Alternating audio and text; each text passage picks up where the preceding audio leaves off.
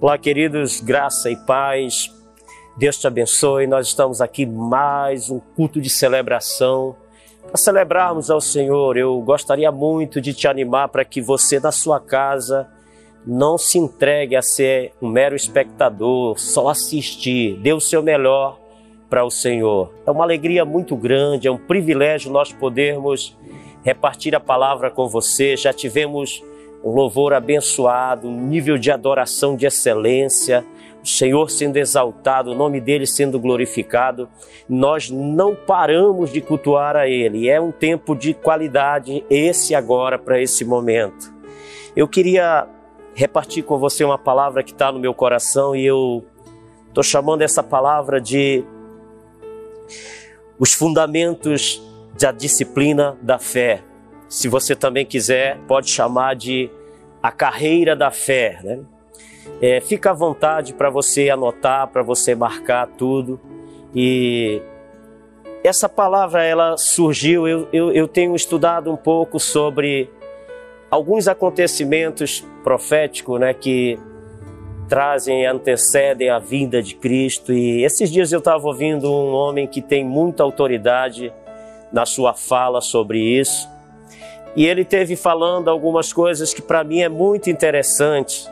Eu estava assim pensando, né, é, antes de toda essa problemática acontecer, eu tinha sentado com a minha família e havia falado com eles que muito provavelmente a gente iria passar por isso e que provavelmente a grande maioria iria contrair, que nós poderíamos também pegar essa doença, esse vírus, né? E eu acredito que até pegamos isso aí sim, mas Deus não permitiu. Eu havia falado, nós podemos passar por isso, mas isso não vai é, nos abalar, nós não vamos ficar é, em pânico e não vai morrer ninguém da nossa família com relação a isso, inclusive eu, né?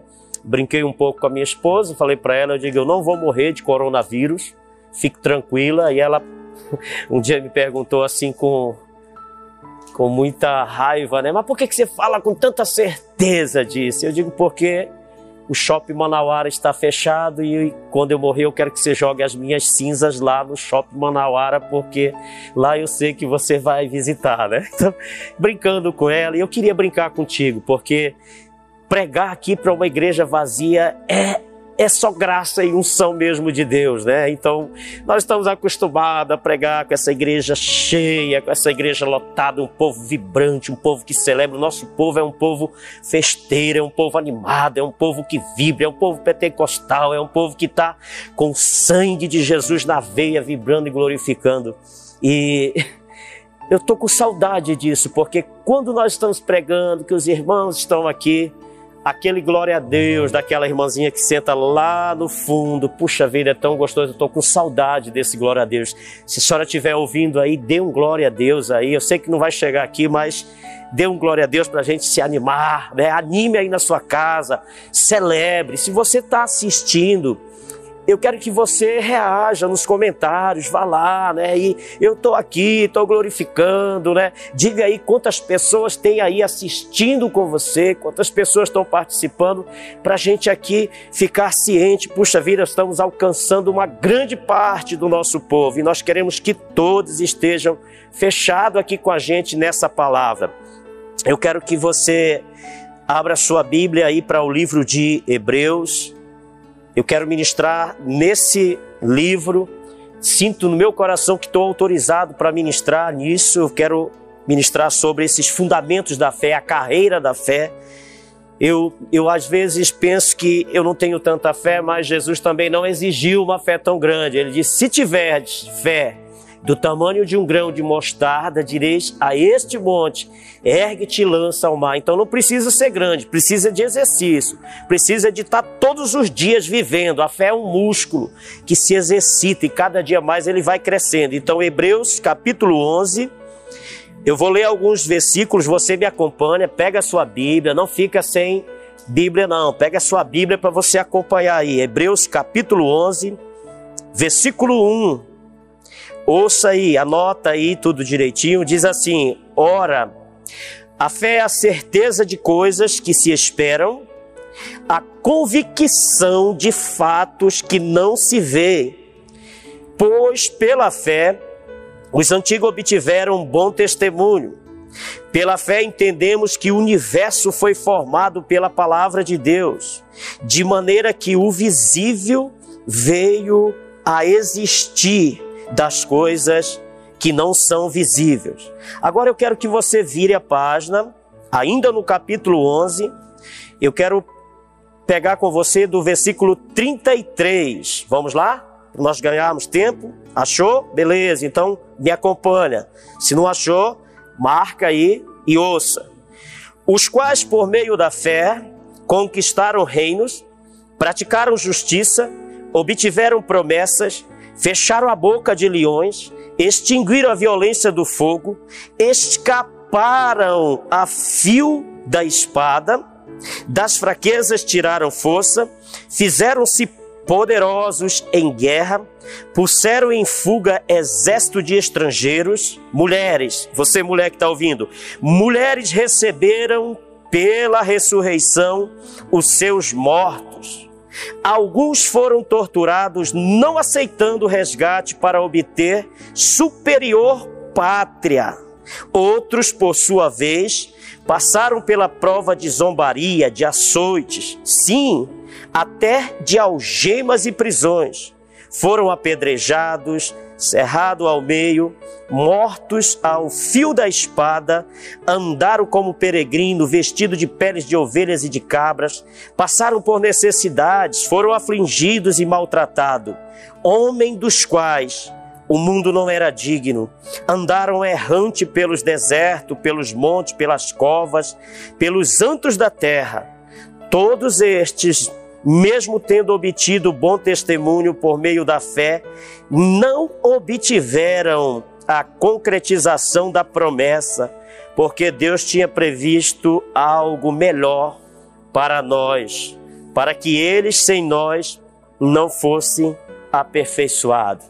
Quero orar com você porque só o Espírito Santo pode trazer a revelação do mistério desta palavra. Então, coloca a mão no seu coração. Eu peço a gentileza, se na sua casa, fica de pé, querido. Fica de pé, você está cultuando a Deus, você não está num lazer, não. Fica de pé, se coloca de pé, me ajuda, arranca essa palavra daqui. Essa palavra precisa ser entregue com uma revelação profunda e você tem unção, tem graça para isso.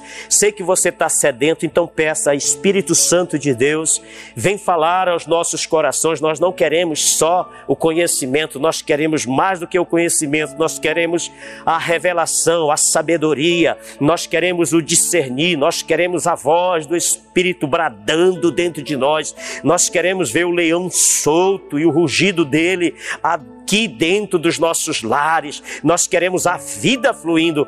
Ah, Espírito de Deus, nós neutralizamos forças espirituais contrárias e declaramos que hoje, nessa noite, nós receberemos o toque do teu Espírito, a vida do Senhor, por meio da tua palavra, em nome de Jesus. Se você concorda, dá um amém aí na sua casa, dá um amém aí, dá um ok, dá um glória a Deus a Jesus. Queridos, deixa eu te falar, eu quero mexer com a tua fé hoje.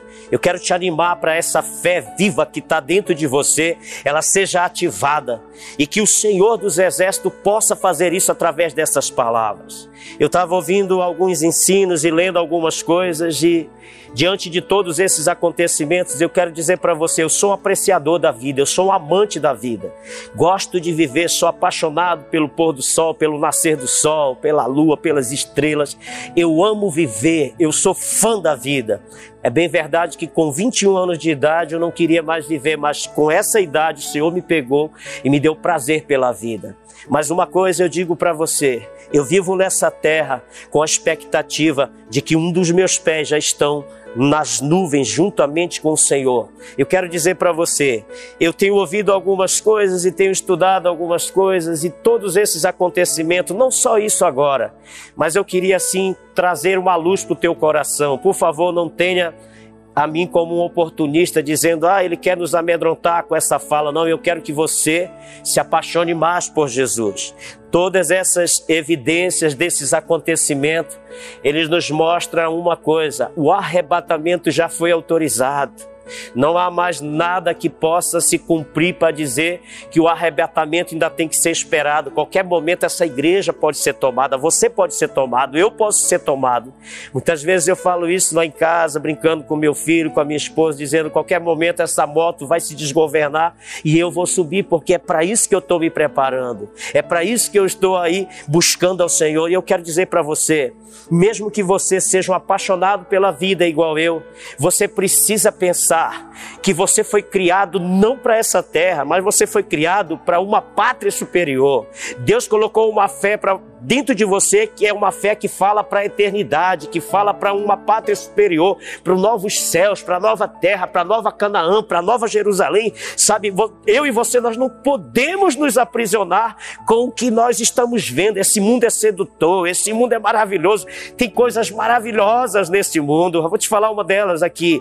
Os shoppings dessa cidade são lindos. Esse Manauara é um shopping tão agradável. Eu gosto de andar ali dentro. Eu gosto de sentir o cheiro de rosquinha ali assando, aquelas rosquinhas gostosas com canela. Aquilo é uma maravilha. Quando eu passo em frente ali, juntamente com a minha esposa, ela chora, olha para lá, está uma escuridão. Tudo isso mexe com a gente. Mas eu vou te dizer uma coisa: o céu para onde nós iremos é muito melhor, porque a Bíblia diz que lá não haverá pranto, lá não haverá choro, não haverá tristeza, não haverá rancor, amargura, mas lá nós estaremos na presença do Eterno e diz que a glória dele ilumina toda a cidade, a cidade santa, com seus fundamentos, são coisas maravilhosas, querido eu estava olhando e vendo que, irmão Cláudio, como é que você diz aí nesse seu olhar que o senhor está crendo que a igreja já, já tem o start para o arrebatamento, isso já foi dado. Mateus 24, ele fala muito bem claro, e foi o Senhor Jesus quem disse, ele falou, olhai para a vide, para a vide e vede que quando os seus ramos estiverem florescendo, suas flores estiverem saltando e o fruto desabrochar, então já é o sinal. O que, é essa videira? O que, é essa, essa vide? É Israel.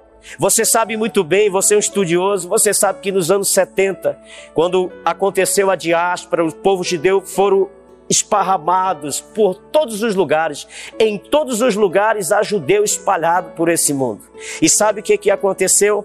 Esse povo sofreu perseguição quase que dois mil anos longe da sua pátria. Você sabe o que é ficar dois mil anos longe da sua pátria e ainda ter a língua nativa sendo falada? Eles ficaram esses dois mil anos e depois desse tempo, no, no período de 1948, na, justamente no final da Segunda Guerra Mundial, quando a Alemanha tinha ali aquele mais de 6 milhões de judeus que haviam sido mortos, né? mortos na câmara de gás, mortos ali de fome, de miséria, sabe, tortura. Isso sensibilizou todas as nações e todas essas nações ficaram é, tão sensibilizadas e então surge o movimento sionista, que são os, judeus de alto cargo, que têm cargos aí tão elevados, e eles ficam também dando pressão para que a, a, esse povo seja devolvido à sua pátria, à sua nação. E então, finalmente, eles devolvem para os judeus a, a, a Israel. E é impressionante porque, logo em seguida, Jerusalém ela é sitiada por algumas alguns reis, algumas nações, e eles, junto com Israel, entram numa guerra e conquistam, vão expandindo mais o seu território, a sua nação, e Jerusalém se torna ali então a, a capital de Israel. E é interessante porque nesse período dessa conquista, dessa volta dos judeus, nessa data de 1948, onde a ONU faz aquela preside aquela reunião e justamente quem estava ali nessa reunião, o nosso querido irmão Oswaldo Aranha, e ele dá o seu voto Minerva, é, favorecendo os judeus. Então, esse para mim é um grande sinal de que o arrebatamento pode acontecer a qualquer momento. Eu não sei você, mas eu não creio. O único governo que eu não vou participar é o governo do anticristo, porque eu creio que a igreja será arrebatada antes. Aí você diz: não, mas alguns crentes vão ficar. Se você quiser ficar, fique, mas eu não vou ficar, não. Esse governo eu não vou participar, não. Eu vou participar só para lutar contra ele quando vier no milênio que nós vamos lutar. Os que fizeram obra, os que reinaram com Cristo nessa terra, conquistando vida, pregando o evangelho, vão reinar com Cristo e aí nós vamos vencer esse maldito governo em nome de Jesus Cristo. Mas eu estou te dando aqui algumas dicas para você pensar nisso, para você se desprender disso. Você está muito preocupado, eu vejo muita gente preocupado quando vai voltar aos cultos. Já teve gente que me ligou dizendo: não tem nenhum culto clandestino por aí, meu Deus, vai se converter, faça culto na sua casa, vá orar na sua casa, gaste tempo na sua casa, homem, mulher. Não, não fica preocupado com isso. Sabe de uma coisa? Deixa eu te falar aqui. Deus não tem prazer em nenhuma espécie de amor forçado amor por medo, por pressão. Se você tem que voltar para Ele, eu quero falar um pouco com o teu coração, você que se afastou, que está dizendo eu estou desviado, eu preciso de Jesus. Não volte por medo, volte por paixão, volte por amor. Mas entenda isso. Há um momento que nós estamos esperando que se chama o arrebatamento. Eu queria deixar essa fala para poder dizer para você: esse momento já deve ser esperado por mim e por você. Irmão Cláudio, por que, que você está falando disso? 1 Coríntios 15, 19. Ele diz que se nós esperarmos, se nós aguardarmos só nas coisas desta terra, se nós andarmos baseados só pelo que nós estamos vendo, nós vamos nos tornar o mais miserável de todos os homens. Você não pode ficar preso só nas coisas desta terra, você tem que aprender que andar por fé é diferente de andar por vista. Esse mundo não pode te aprisionar, você precisa de exercitar a sua fé, você precisa de focar para dentro, na companhia do Espírito Santo e dizer: Espírito Santo, me ajuda a exercitar a fé, uma fé que vai me levar para a eternidade. Eu não sou daqui, eu estou só de passagem. Oh, meu irmão, por favor, desperta para isso. Olha o que, que ele diz, o texto que nós lemos capítulo 11, versículo 1, ele diz assim: Ora, a fé é a certeza de coisas que se esperam qual é a certeza que está no seu coração? O que é que você está esperando? Se você está esperando só a cidade de Manaus melhorar e o governo liberar e soltar isso tudo, você é o pior, o mais miserável de todos os homens. Você tem que esperar que o Espírito Santo já está transformando o seu interior e está ativando uma fé poderosa dentro de você, querido. Você não pode simplesmente achar que, ah, vão liberar, agora já pode sair, já pode trabalhar, já pode passear. Querido, atente para que o Espírito Santo desperte você para o arrebatamento. Desperta, igreja, desperta, igreja. Abra os seus olhos. Nós estamos aproximando do fim. Eu sei que você sente muito quando a gente fala disso. Eu sei que pessoas ficam amedrontadas e, e, e eu sei que eu uma, um tempo fui pego numa fala onde diziam que ah, em 2000, no ano 2000 vai acabar o mundo. Eu fiquei muito amedrontado porque eu não conhecia Jesus, eu não sabia tanto dele. E acabou que no ano de 2000 eu me casei porque ia acabar o mundo, então eu vou logo me casar para não morrer solteiro, né?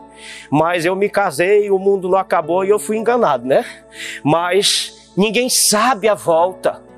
Mas uma coisa é certa, a hora é o momento o arrebatamento vai se dar.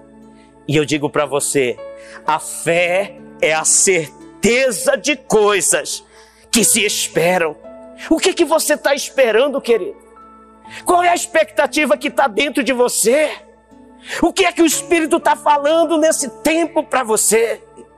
Dentro de você está queimando uma voz que diz assim: eu te constituí embaixador nessa terra, eu te constituí com uma missão de acelerar a volta do meu filho. Querido, lá em Pedro diz que Deus não retarda a sua volta, mas Ele é longânimo, dando tempo para que todos possam se arrepender. E lá também, ele citando as cartas do apóstolo São Paulo, ele diz que nós podemos contribuir com acelerar, o acelerar dessa volta dele, pregando essa palavra. Então eu quero te desafiar para você Esperar em Cristo numa fé não é ficar parado, não é ficar numa inércia. mas é continuar falando do amor de Jesus àqueles que estão perdidos, é falar para aqueles que ainda não conhecem Jesus que eles são especiais, que Cristo tem interesse na vida dele, tem propósito. O esperar, essa certeza, essa certeza que espera, é isso.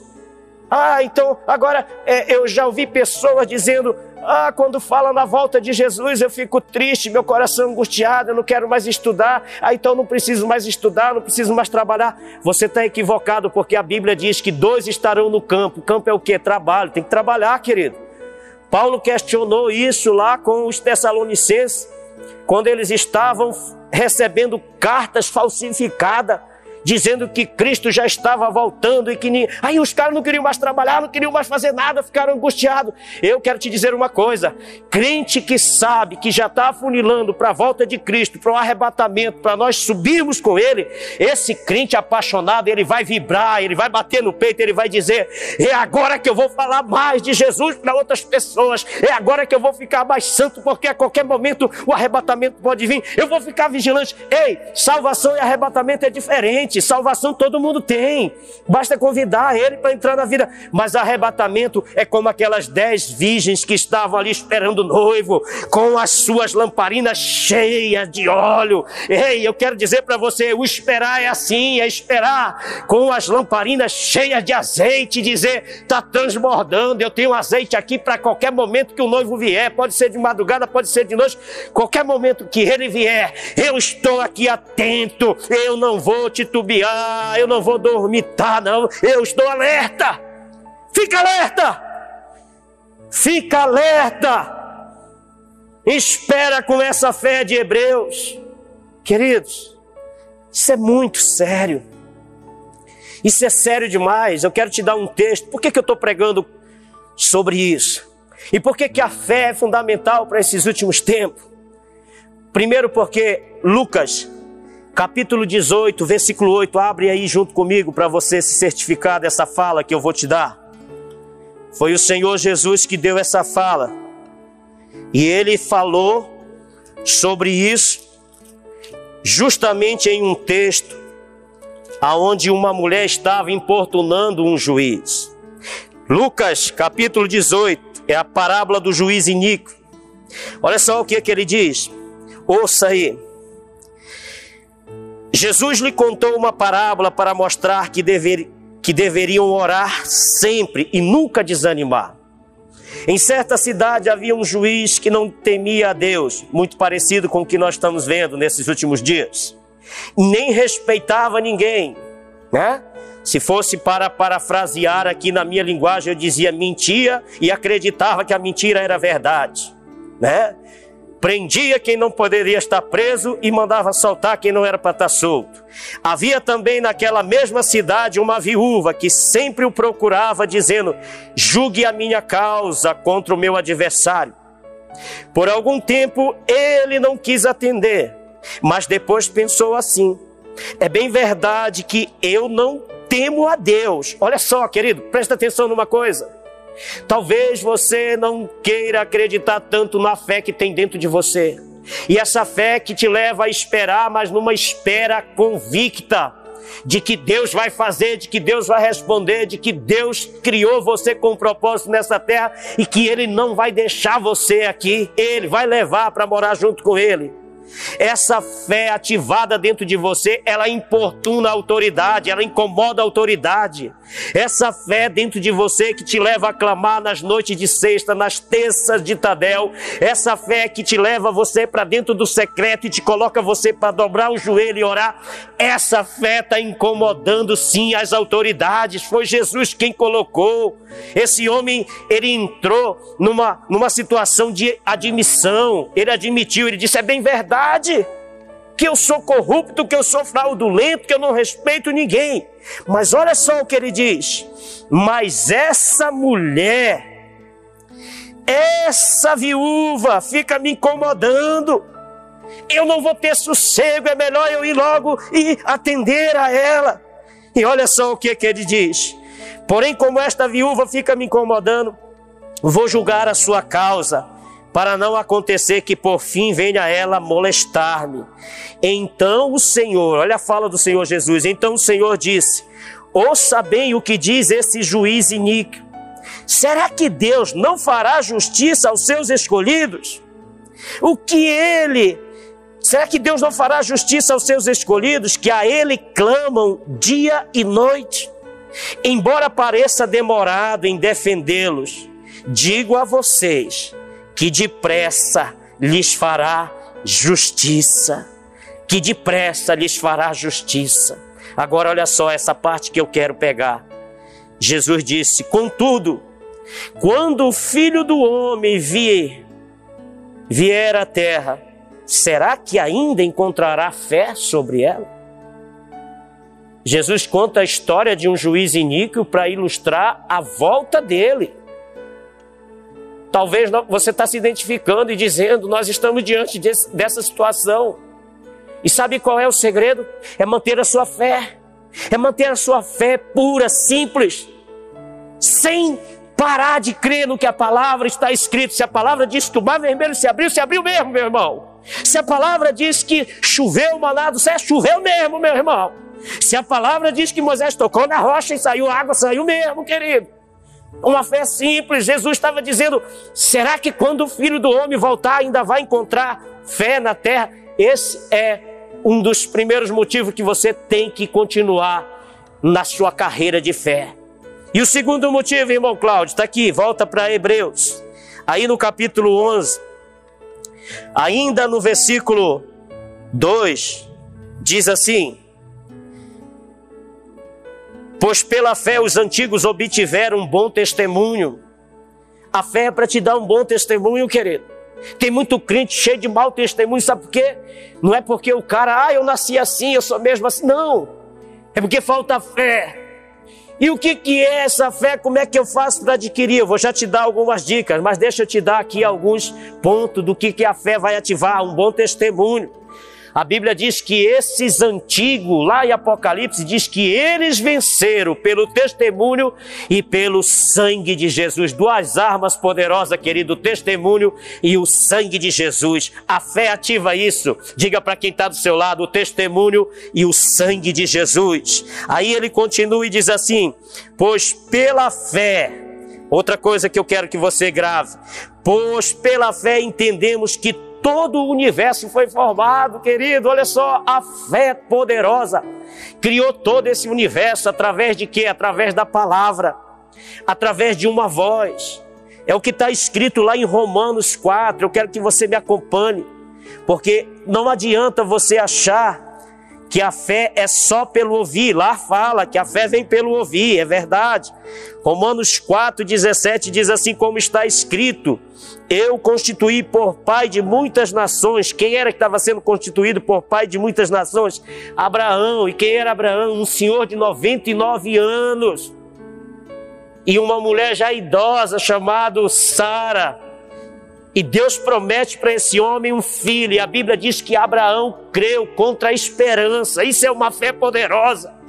Talvez muitos estão dizendo não tem mais esperança. Você não vai mais gerar nada, você não vai mais conseguir, você já perdeu, sabe? Entrega os pontos, muda dessa cidade, vai para outro canto. Eu quero dizer para você: Abraão, na idade de 99, ainda conseguiu gerar, e sabe por que gerou? Porque ele creu contra a esperança. Ei, a esperança não é aquilo que se espera, mas a esperança é uma fé ativada dentro de mim que diz: a promessa que me foi feita vai se cumprir. Eu não preciso olhar para as circunstâncias, para o externo, eu vou olhar para ele, para o autor e consumador. E ele continua e diz assim: diante daquele que, que Abraão creu, o Deus que vivifica os mortos e chama existências as coisas que não existem. Olha só, isso é uma fé. É uma fé que chama a existência aquilo que não existe. Agora, como é que eu vou chamar? Como foi que Jesus chamou o Lázaro do sepulcro? Ele abriu a boca e disse: Lázaro, vem. Eu quero dizer para você que fé é que está dentro de você, que não consegue dar um comando, que não consegue abrir, que não consegue falar, que não consegue verbalizar. Ei, deixa eu dizer algo para você: não adianta o tempo de igreja que você tem. Você pode ter 20 anos, sentar na primeira fileira, ouvir um sermão como este aqui, mas se essa palavra não descer para o teu coração, porque o apóstolo Paulo, ele vai dizer mais na frente em Romanos 10, no capítulo, capítulo 10, no versículo 8, vai comigo aí para nós já irmos fechando essa parte, olha só o que ele diz. Porém, o que diz a palavra? A palavra está perto de você, na sua boca e no seu coração. Ei, a fé é isso. A fé é essa ponte que liga a palavra com o teu coração e com a tua boca.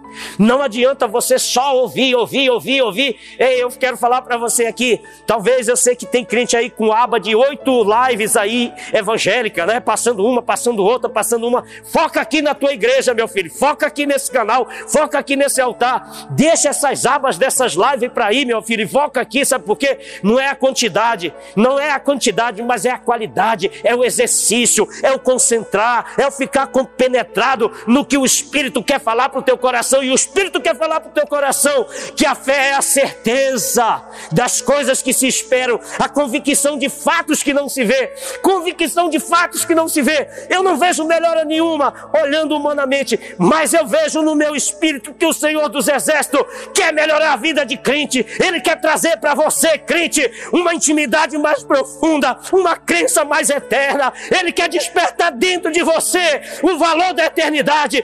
Ele quer que você volte a crer que Ele quer te levar para o céu e que você vai passar a eternidade com Ele e que lá, meu amigo, não se compara com isso aqui. Uou! É isso! Desperta! Desperta, se desprende dessas coisas aqui. É porque você está muito apegado a essas coisas aqui. É porque seu coração está muito vaidoso, igual o meu. É porque muitas vezes a cobiça está muito grande. E não venha você me dizer que muitas vezes não é isso, não. É porque muitas das vezes você é orgulhoso igual eu. Ai, eu não sou orgulhoso, não, pastor. Tá bom. Meu filho, o orgulho entrou, foi no céu. Tomou o coração de Lúcifer. Aí você vem dizer esse papo furado, que você não é orgulhoso, aqui na cidade de Manaus, 43 graus, andando numa suadeira dessa aqui, medonha. Para com isso. Admita, reconheça. Quer estimular uma fé? Quer ter uma fé genuína, forte, firme? Admita e reconheça quem você é. Admita suas impotências. Reconheça, a Bíblia diz nesse texto de Hebreus que eles tiraram força das fraquezas. Tem crente querendo ser forte, mas não quer reconhecer fraqueza, não quer reconhecer impotência. A fé é isso. Paulo está dizendo em Romanos que a palavra está perto na tua boca e no teu coração. Ele diz: Isto é a palavra da fé que pregamos. Se com a tua boca confessar e no teu coração crer. Sabe qual é o problema? A gente crê aqui, mas não confessa.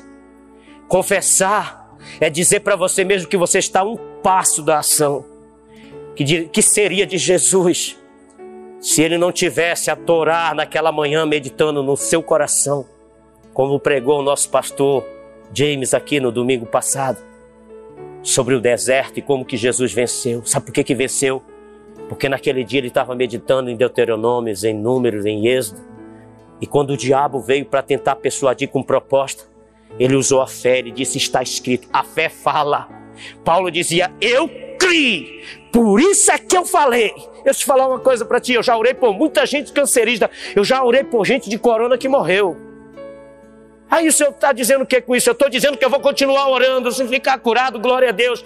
A mim compete exercer a minha fé, de orar pelos enfermos, de pregar esse evangelho da salvação, de defender a minha fé, a fé que um dia me parou no nome de Jesus Cristo e que mudou a minha vida. É essa fé que eu creio, é essa palavra que eu creio. E é isso que eu vou continuar crendo até os últimos dias da minha vida. E eu quero dizer para você: não perca a sua fé e que essa fé possa estar sempre viva no seu coração, mas que ela possa ser verbalizada agora, nesse momento. Você que está assistindo aí no seu leito, está angustiado, está depressivo, não está mais querendo ser crente, eu vou te dizer: Satanás perdeu, eu vou interagir contigo aí, eu vou dar um comando agora para que ele solte a tua mente, deixe você livre. Esse é o Cristo que entra dentro da tua casa. Não há nada que possa aprisionar ele. Não há nada. Porque um dia, com 21 anos de idade, eu não queria mais viver. Viciado em drogas, em bebida, roubando coisas dos outros, e alguém corre atrás de mim num roubo frustrado e o cara manda eu parar em nome de Jesus. O cara não sabia falar bem o português. É isso que me impulsiona até hoje. Eu vou falar sempre, dar esse testemunho sempre onde eu for, sabe por quê? Porque eu vivi isso. Essa é a fé que impera dentro de mim. Essa é a fé que está dentro de mim. Essa é a fé que me pegou o Cristo ressuscitado que me parou. Ele que mudou o destino de um jovem de 21 anos que tinha uma fé negativa, que pensava eu vou morrer, não tem mais esperança. Mas naquela manhã ele colocou um homem no meu caminho e mandou eu parar em nome de Jesus. E eu parei desde lá então estou aqui. Esse mesmo Jesus que quer ativar a fé dentro de você. É esse mesmo Jesus que está olhando para você agora e que está dizendo: não desista, insista, persista, não desista. A fé vem pelo ouvir e ouvir a palavra, a palavra está perto de ti, está na tua boca, está no teu coração. Deixa essa palavra sair. Eu quero que você, ao ouvir essa palavra domingo, domingo mesmo, você já saia exercitando a sua fé e dizendo: Eu creio, eu creio. Ah, irmão Cláudio, mas eu não conheço tanta palavra. Só vá dizendo: Eu creio que o Senhor é meu pastor e nada me faltará. Eu creio que Ele é poderoso para fazer infinitamente mais. Eu creio, eu creio, eu creio. Sabe, eu já vou fechando aqui, mas eu queria te dizer algo. Muitas pessoas têm criticado os cristãos. Muitos estão pedindo prova de fé. Sabe qual é a maior prova de fé? É eu e você segurarmos firmes e entendermos que eu e você não precisamos provar nada para ninguém.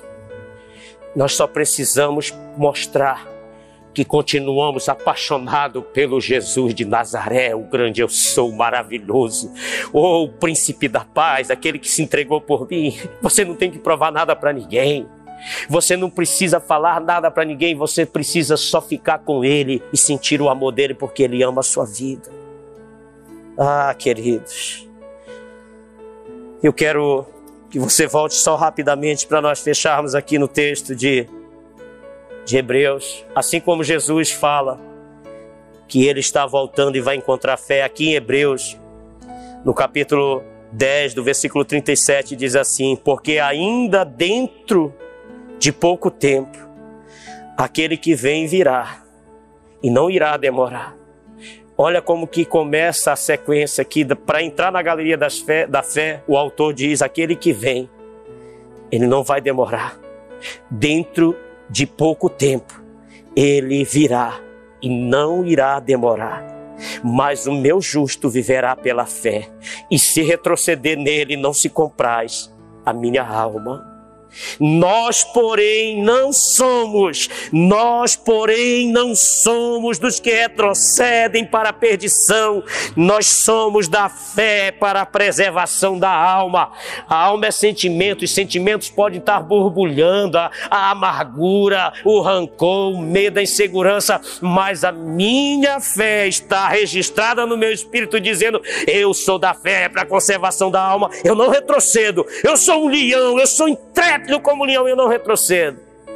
Alguém um dia perguntou para Spurgeon, Spurgeon era de uma época de John Wesley e outros avivalistas, e perguntaram para ele por que, que ele não defendia o evangelho, por que, que ele não se opunha a algumas falas que estavam tendo naquela época, e ele simplesmente parou e olhou para aquela pessoa e disse assim: Ninguém pode tentar defender um leão.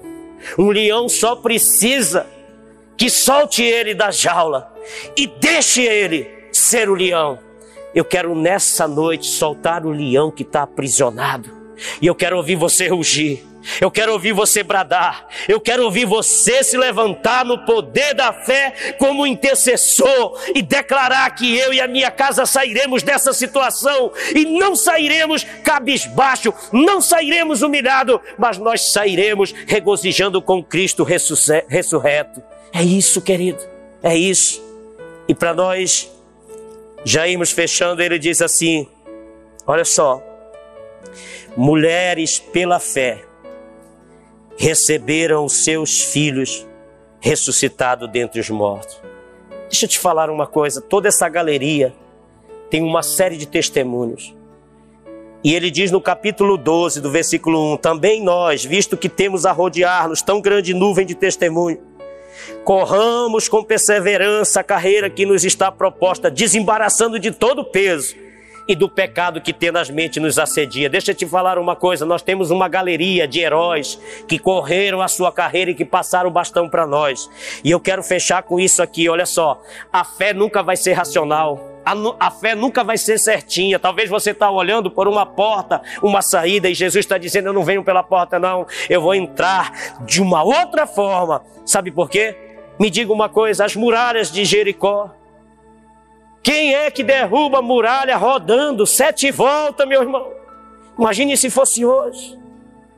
A fornalha dos amigos de Daniel, Sadraque, Mesaque Abidnego, que foram confrontados à sua fé e disseram, aquele rei disse para eles, eu quero ver se o Deus de vocês pode livrar. Ele diz, ó oh, rei, fica sabendo isto.